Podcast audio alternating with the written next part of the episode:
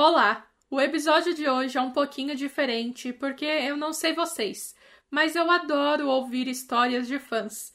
Aquelas pessoas que estão ali para apoiar um trabalho de um artista sem pedir nada em troca e eles sempre, em algum momento, passam por situações marcantes. A nossa conversa de hoje é com a Aline, mais conhecida como Lika entre os fã-clubes. Ela é fã de Justin Bieber, Ariana Grande, mas sua melhor história acontece com um artista brasileiro que é um dos nomes mais aclamados atualmente no pop nacional. Eu estou falando do João. Você saberia como se vestir e qual pose fazer se conseguisse o ingresso para encontrar e tirar foto com o seu ídolo? Eu ficaria nervosa só de imaginar que um dia esse momento poderia chegar.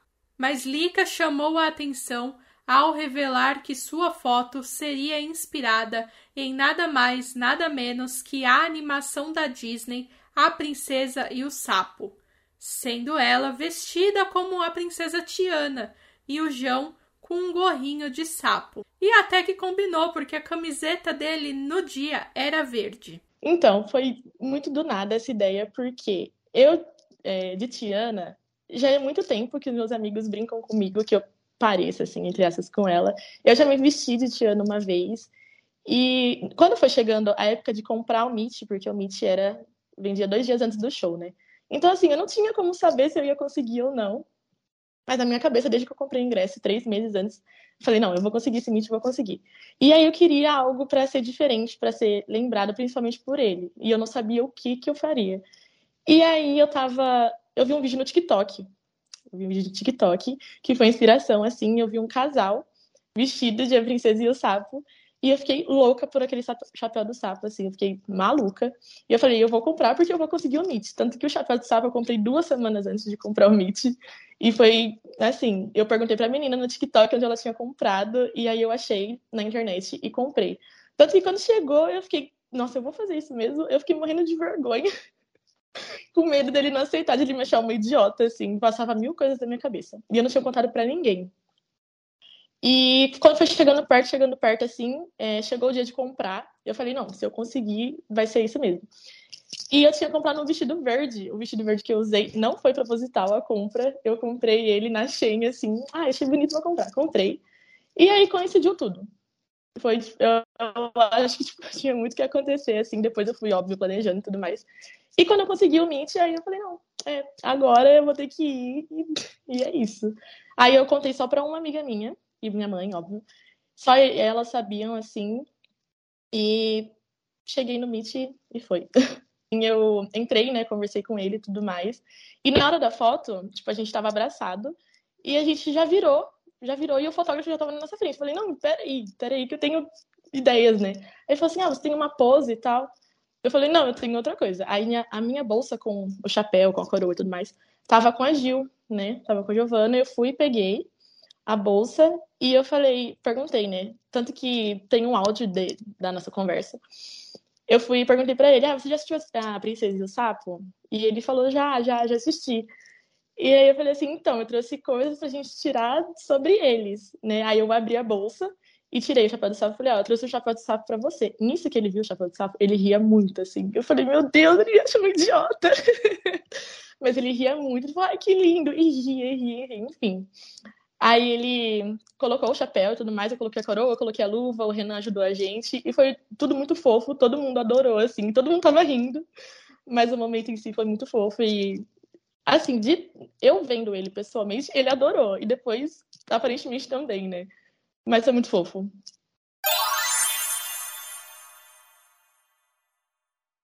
O A Princesa e o Sapo ele é bem antigo, né? Ele saiu, eu era bem pequena, assim, e nunca foi algo que.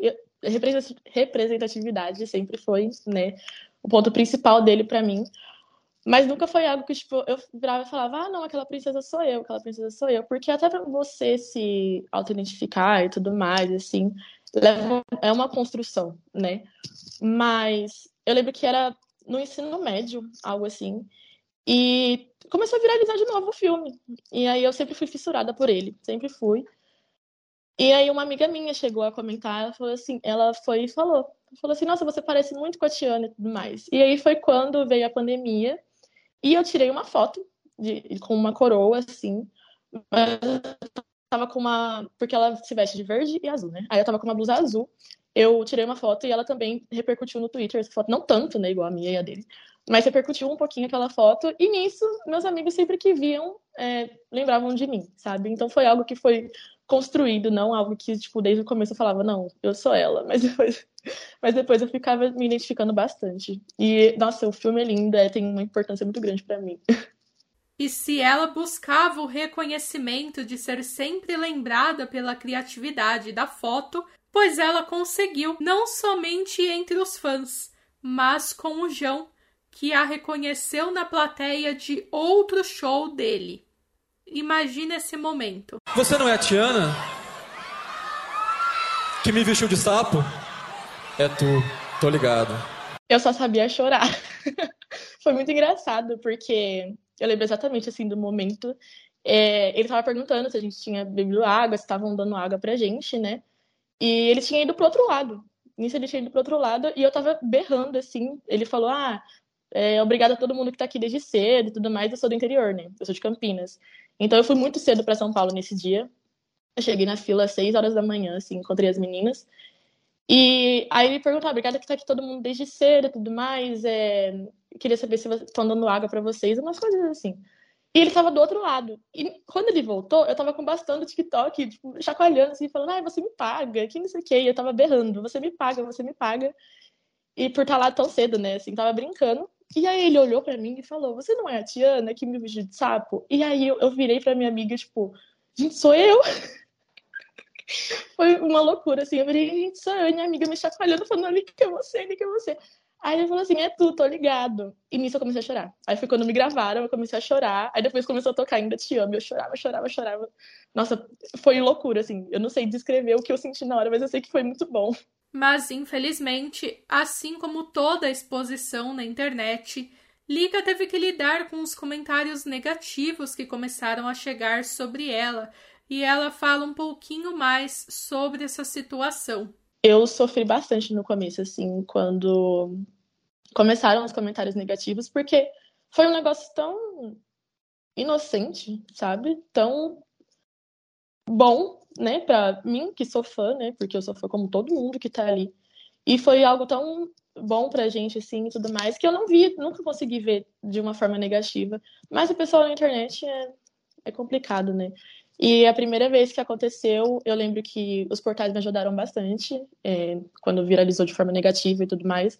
Os portais me ajudaram, é, muita gente me ajudou, ficou do meu lado, e isso foi muito importante para mim. E eu não achei que ia acontecer de novo, mas aconteceu, aconteceram mais algumas outras vezes. E ter o apoio de gente importante, do João também, né, que ele também me apoiou nessa, nessa fase. É, foi bem importante para mim, mas eu não saberia lidar sozinha, sabe? Eu até hoje me pego um pouco a todas as coisas que aconteceram, mas eu acho que passou, né? Passou e infelizmente eu não ia sair ilesa dessa. A Fran e a Martinha, elas me deram bastante apoio também quando aconteceu. É, a Martinha, nossa, ela conversou super comigo, assim, na DM, enfim, viramos amigas. A gente conversou bastante e, e é o que eu falei, esse apoio, essa representatividade nossa, sabe? Foi muito importante, muito importante. E eu acho que o, o João, ele passa coisas tão boas, assim, tanto quando ele demonstrou esse apoio, sabe? Foi tão importante para mim, eu não via isso como uma coisa ruim, eu não sabia como as pessoas conseguiam ver isso como uma coisa ruim, sabe? Tipo, por que, que ele não teria gostado daquele momento que foi tão especial pra gente, sabe? A gente sabe como foi. Eu, eu falo a gente, mas, tipo, pra mim, né? a gente sabe como foi tão especial e eu fico uma pessoa chegar e falar, ah, ele não gostou, e não sei o que, e, tipo, quem é você para falar isso? Sabe? Mas depois ele veio e falou que gostou sim, e, e acho que para mim isso que importa. é muito bom quando o artista que amamos fica do nosso lado, né? E Lica, isso com certeza aumentou ainda mais o seu amor pelo João. Mas conta um pouquinho de como você conheceu ele e o que te fez virar fã desse artista?